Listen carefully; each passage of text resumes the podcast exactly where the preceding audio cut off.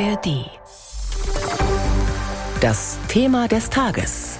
Ein Podcast von BR24.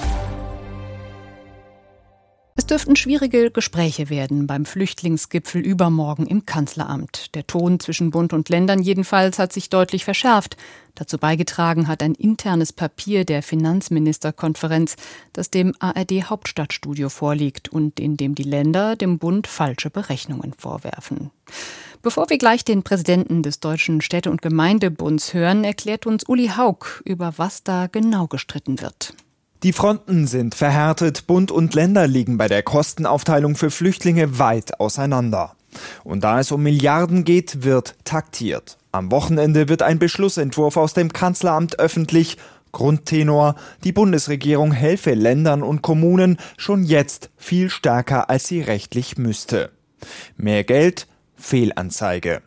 Regierungssprecher Steffen Hebestreit zur Ausgangslage vor dem Flüchtlingsgipfel. Jetzt werden die unterschiedlichen Positionen markiert. Ähm, ich hatte jetzt nicht die Erwartung, ähm, dass äh, nachdem der Bund seinen Vorschlag macht, Länder und Kommunen vor Freude zusammensinken und sagen, ähm, wunderbar, so wollen wir es haben. Im Gegenteil, auch Länder und Kommunen schließen die Reihen. Parteiübergreifend sind sich Ministerpräsidentinnen und Präsidenten einig, die Bundesregierung sei finanziell in der Pflicht. Ich glaube, in Berlin ignoriert man, was insbesondere in den Kommunen, was praktisch vor Ort los ist. Ich erwarte, dass der Bund sich nicht mit uns streitet. Das wäre sehr schädlich. Länder und Kommunen waren am Vormittag zu einer Schaltkonferenz verabredet, haben ihre finanziellen Forderungen gemeinsam abgestimmt. Vereinfacht gesagt, wollen sie eine hälftige Aufteilung der Flüchtlingskosten. Das wäre ein richtig großer Schritt, sagt Bremens Bürgermeister Bovenschulte bei NTV. Ganz klar ist, Länder und Kommunen haben eine enorme Belastung durch Unterbringung von Flüchtlingen, vor allem aber auch durch eine vernünftige Beschulung, durch eine mhm. vernünftige Betreuung, durch andere soziale und ganz praktische Infrastruktur. Und da brauchen wir eine Entlastung und die kann nach Maßgabe der Dinge und nach Lage der Dinge nur der Bund erbringen. Doch der stellt sich bislang bekanntermaßen quer. Ein Kompromiss scheint weiter nicht in Sicht. Und wie blicken die Kommunen auf diesen Streit zwischen Bund und Ländern? Mein Kollege Hannes Kunz hat mit dem Präsidenten des Deutschen Städte- und Gemeindebundes, Uwe Brandl, gesprochen. Herr Brandl, bevor wir übers Geld sprechen, würde mich erst mal interessieren, wie es denn vor Ort aussieht. In den Städten und Gemeinden hören wir seit Monaten, sind alle am Limit. Wie angespannt ist denn aktuell die Lage? Ja, Fakt ist, dass wir natürlich einen ungebremsten Zustrom haben, sowohl aus der Ukraine, aber vor allen Dingen auch über die Balkanroute aus den herkömmlichen ähm, Herkunftsländern der Asylbewerber.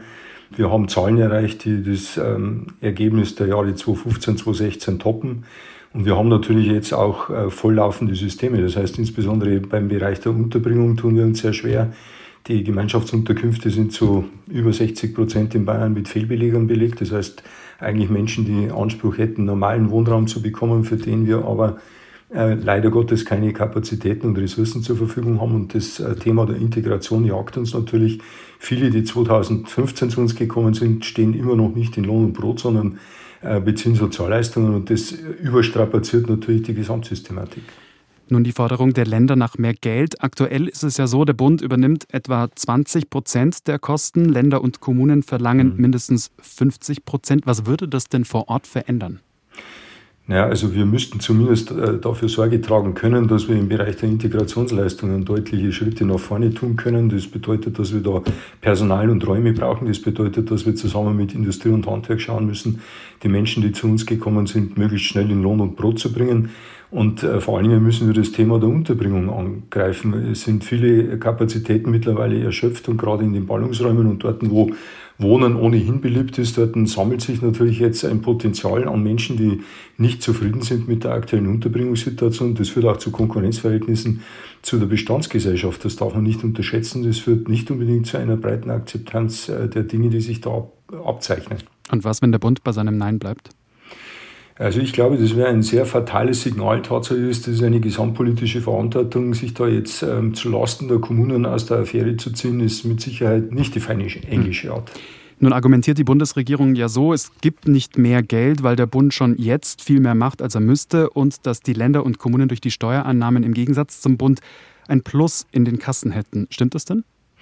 Ja, es ist sicher so, dass das Steueraufkommen dank einer sehr guten Wirtschaft ähm, höher geworden ist, aber die Ausgaben sind halt auch äh, exponentiell gestiegen. Und der Teil der Mehreinnahmen ist auch auf die Effekte der Inflation zurückzuführen. Also das gleichzusetzen mit einem Wachstum am Bruttosozialprodukt ist eine Fehlannahme. Und äh, man muss einfach sehen, dass die Ausgaben, die wir zu bewältigen haben auf kommunaler Ebene, überbordend sind und die Mehreinnahmen, die wir auf der steuerlichen Seite zur Verfügung haben, bei weitem nicht ausreichend sind, um diese Mehrausgaben tatsächlich abzudecken. Also da tut man sich ähm, in der Argumentation etwas an, was meines Erachtens mit Fairness nicht mehr viel zu tun hat. Das ist ja auch der Vorwurf der Finanzminister der Länder, ja. die sagen, äh, der Bund hantiert mit falschen Zahlen, dass äh, die Kosten so sehr gestiegen sind, dass de facto weniger gezahlt wird als früher und dass obwohl mehr Menschen kommen.